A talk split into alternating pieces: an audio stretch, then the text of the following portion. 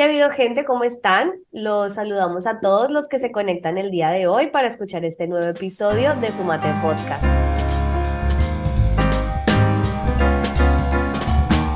Hoy estamos acá reunidas con Lu, Luisana Aponte. Ella es una amiga, una nueva amiga eh, que tengo en esta nueva etapa de mi vida. A ella la conocí en un grupo de mujeres en el que hacemos parte junto con Nati, nuestra terapeuta.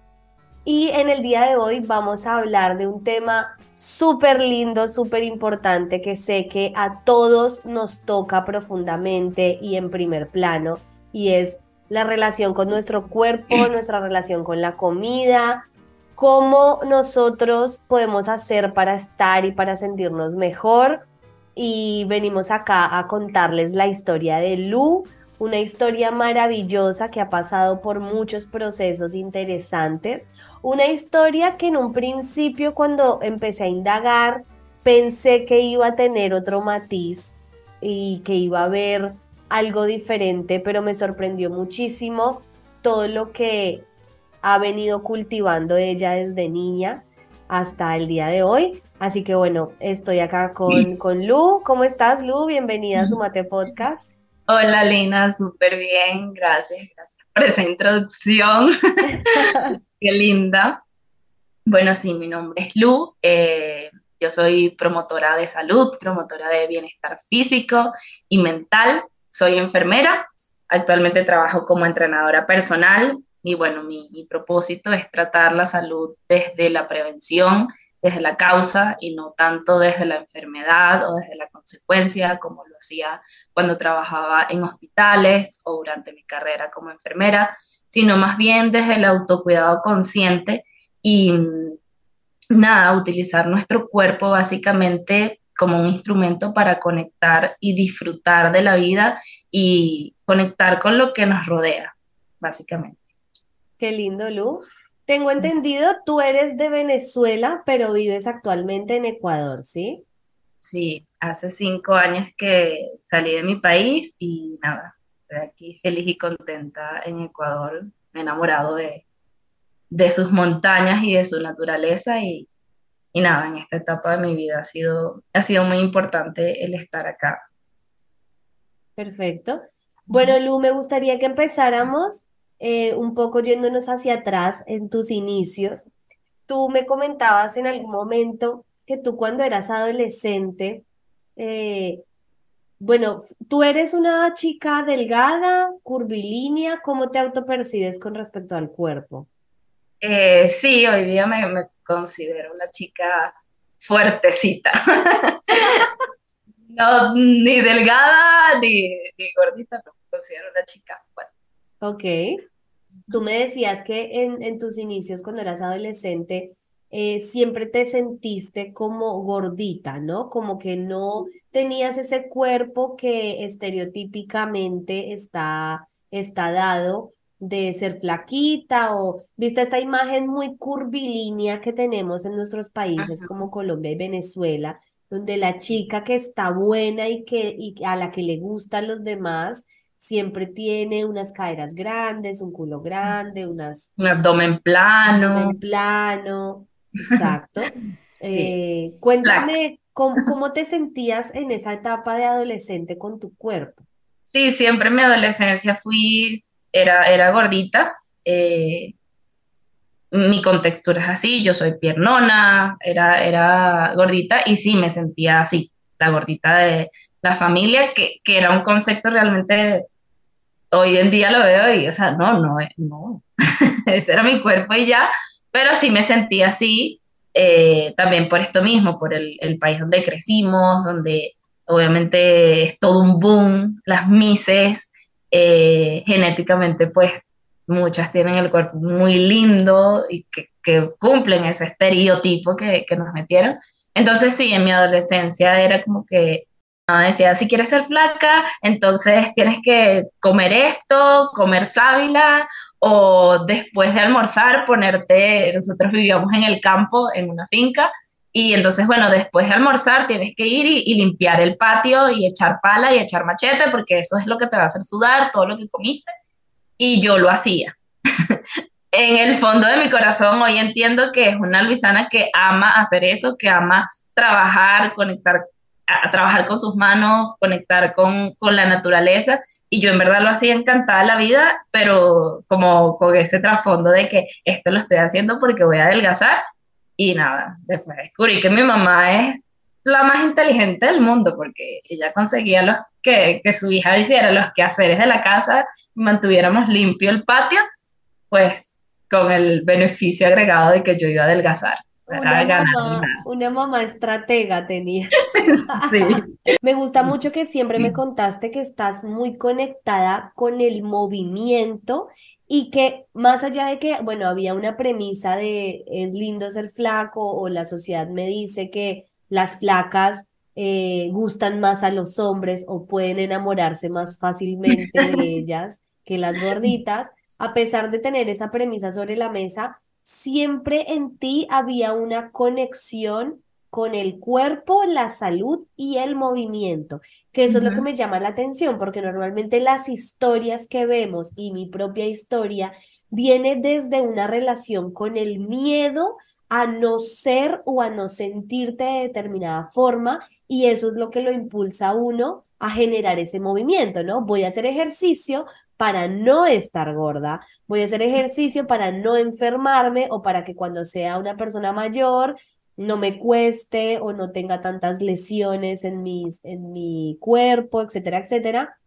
pero contigo es diferente. Cuéntame ese tema de, ¿tú vivías con tu abuela también o, solo con tus padres? Sí, siempre, o sea, siempre la, yo tenía una relación muy, muy linda con mi abuela porque, de hecho, yo le digo mamá, mis hermanos, yo les, decimos, mamá a mi abuela, eh, porque sí, nos criamos básicamente con mi abuela desde muy chiquitos, con mi mamá también, pero siempre estaba eso de llegar las vacaciones e ir a la casa de la abuela, como hasta los cinco o seis años yo viví en, con, con ella y, y, nada, siempre hubo como esa conexión con ella. Vivíamos en la ciudad como tal, con mi mamá y con mi papá y mis hermanos, y estaba la casa de, del interior, del, del campo, por decirlo así, que es donde vivía mi abuela. Ok. Siempre hubo ese... ese...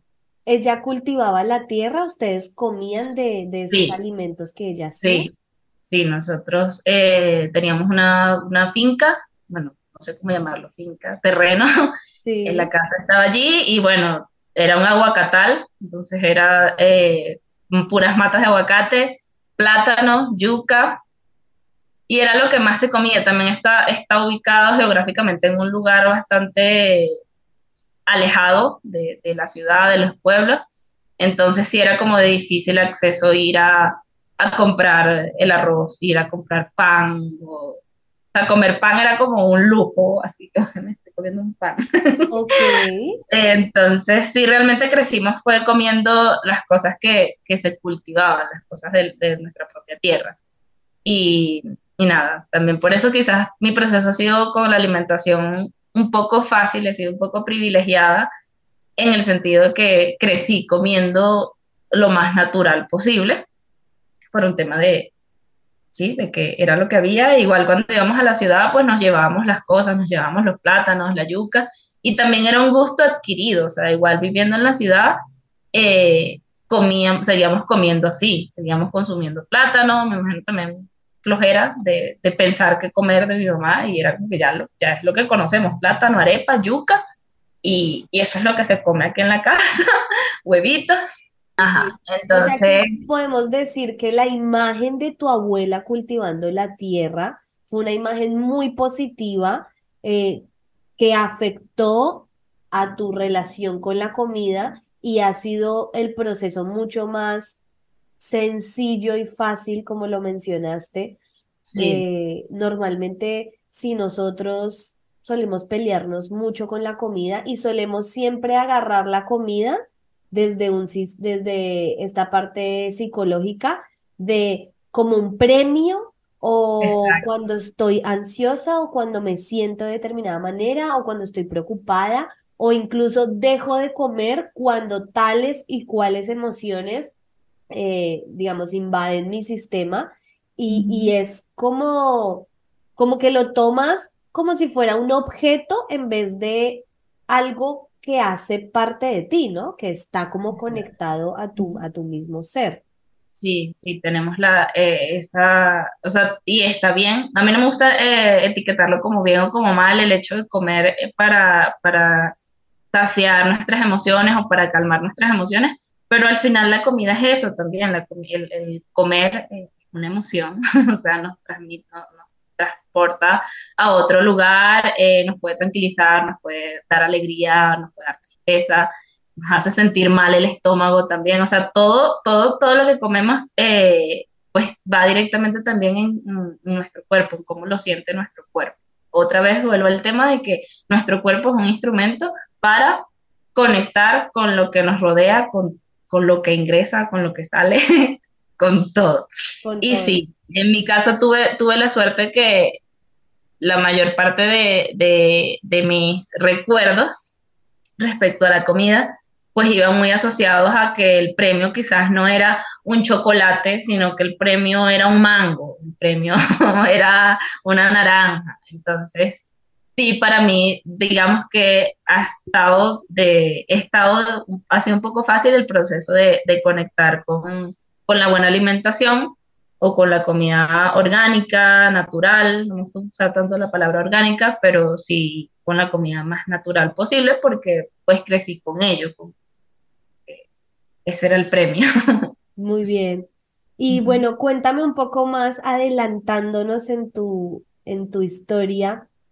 Tú me contabas que tú empezaste estudiando ingeniería, hiciste, bueno, unos largos años con esta carrera y en un momento desviaste un poco la mirada de eso porque te encontraste con una imagen de los bomberos que trabajaban y que accionaban en tu universidad en la cual hacías ingeniería en Caracas, ¿verdad? Sí, en Caracas. Sí. Eh, cuéntame toda esa etapa de, de ¿qué, qué, te hizo llevar tu mirada hacia allá y, y bueno, y les spoileamos acá a todos que Lu eh, decidió hacer parte de este grupo de bomberos voluntarios y a partir de ahí el movimiento también empezó a ser parte de su vida. Sí, eh, eh, empecé a estudiar ingeniería porque toda la vida, supuestamente yo, no sé, quería ser ingeniera. Eh, no era algo genuinamente que yo quería, sino que era como que, bueno, soy buena en física, química y matemática. la respuesta, estudio ingeniería. Lo que te decían tus profesores, todo el mundo. Y pues nada, nunca se me ha pasado por la mente este tema de salud, de ayudar a la gente, no. Sino que bueno, eh, estando en la universidad veía que habían bomberos, habían chicas bomberos, y, y yo decía, wow, qué, qué fuerte, qué, chévere esa imagen de, de una mujer bombero. Eh, y nada, un día pasando por, por la estación de bomberos, pues vi, pregunté, y sí, resulta que haces un, tu curso de formación, te formabas como bombero, que el curso duraba un año, que te daba un título de bombero profesional, eh, que aparte era gratis, a cambio tú dabas, ellos te forman, pero a cambio tú das tu servicio como bombero. Y, y nada, ingresé al, al cuerpo de bomberos de la universidad, me formé como bombero y estuve ejerciéndolo alrededor de unos cinco años. Wow. Y sí, fue algo que, que ahí empezó también otra vez esta, este llamado de qué cosas puedo hacer con mi cuerpo. Em, otra vez la actividad física, o sea, siempre hubo como el constante de la actividad física en mi vida, más no tanto como el típico, el típico ideal fitness de, de en el gimnasio y los músculos. No, siempre hubo como ese constante, yo quiero estar en movimiento yo quiero ser fuerte, yo quiero ser resistente. Y ahora cuando ingreso a los bomberos, cuando estábamos en la etapa de adolescente y en el gimnasio, es como que yo quiero ser flaca, pero realmente eso era una motivación que no me inspiraba, no me motivaba, no me hacía ser constante. Luego en los bomberos ya tengo realmente un, por qué y un para qué eh, ejercitarme y tener una buena condición física. Mira, yo necesito hacer 50 flexiones Yo necesito poder aguantar, que mis piernas puedan aguantar, porque tú entras a un incendio en cunclillas, en una posición bien particular que te duele las piernas, en un incendio de vegetación, tú aparte tienes que usar trajes que son equipo de protección personal, que en mi caso yo mido 1,50 y pesaba como 50 kilos, entonces un traje o, el EPRA, que es el, el, el equipo con el que respiras, eh, pues eso pesa como 20 kilos, todo. Entonces casi que la mitad de mi peso que tengo que poder soportar, caminar con él y no es solo caminar, o sea, estar en acción con eso. Entonces ya ahí cambió un poco mi, mi mentalidad respecto a, a la condición física.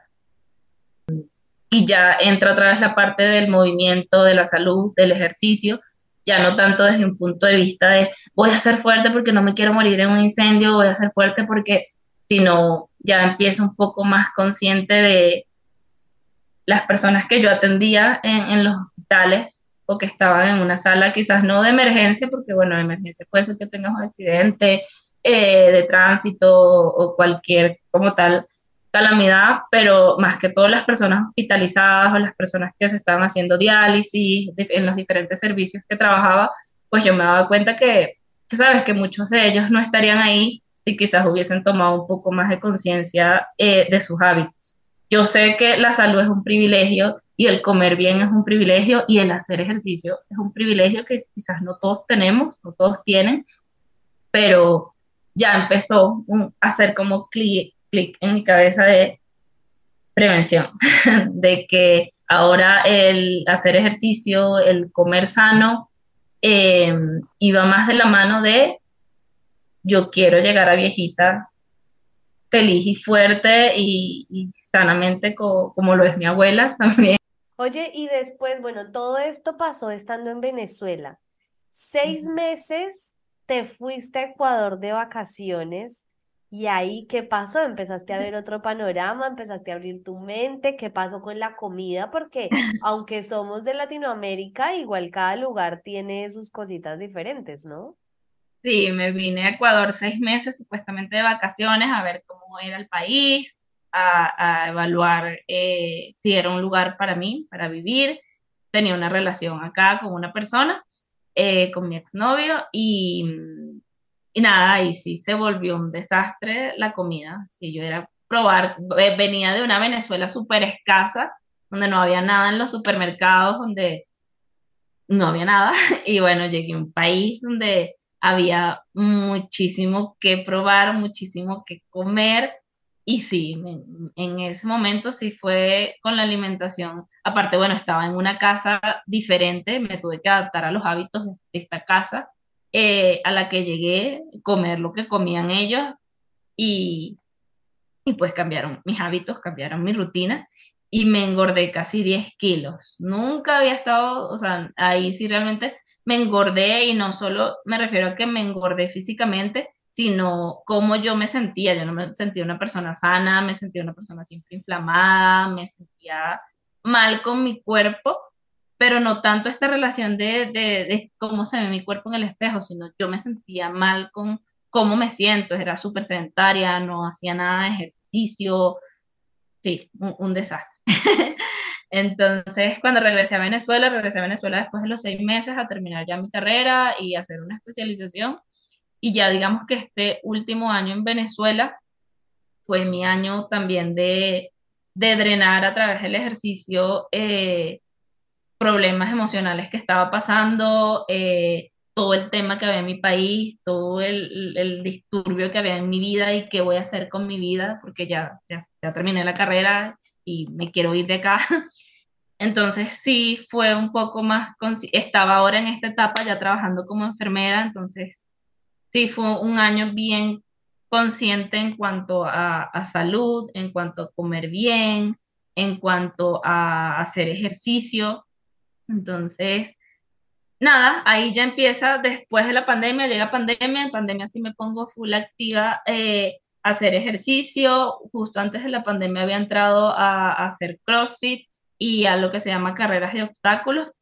No era tanto CrossFit, sino como carreras de obstáculos y ya me topé con, e, con esa sensación de, epa, yo quiero ser buenísima en esto, yo quiero hacer esto.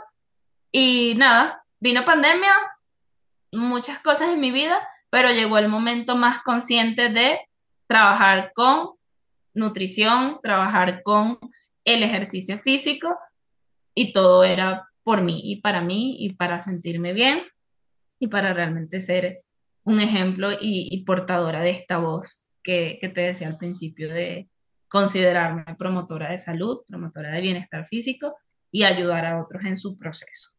Qué alegría que todo esto lo hayas hecho siempre desde, desde tu ser y no para agradar a otros o para que los demás te quisieran por tu figura o lo que sea. Me parece muy admirable, Lu, y qué lindo que pues salirte de tu casa y de tu país y tener que pasar por un proceso migratorio que siempre es difícil y no es lo mismo irte de tu país porque quieres estudiar en otro lado o porque tienes otros intereses que casi salir huyendo como muchísimos venezolanos han tenido que, que salir de decir, bueno, no, no hay un futuro para mí acá, eh, busco otro lugar, pero es algo forzoso, ¿no? Entonces que te hayas que te hayas tenido que ver a la cara, que encontrar también en el medio del conflicto del país, eh, adaptándote a otro lugar y además siendo consciente de que tú eres lo más importante, lejos de eso ser egoísta, aunque suene y parezca para muchas personas egoísta, es ponerte en primer lugar y darte cuenta que necesitas consolidar algunos hábitos y consolidar el estilo de vida que tú quieres tener y, en el que quieres estar rodeada y hacer parte eh, como sociedad y, como persona también que aporta al otro. Entonces, estuviste estudiando toda esta parte de nutrición y en algún punto dijiste, me encantaría poder tener una entrada de dinero y poder eh, vivir en propósito con este tema del ejercicio, de la nutrición y de ganar plata?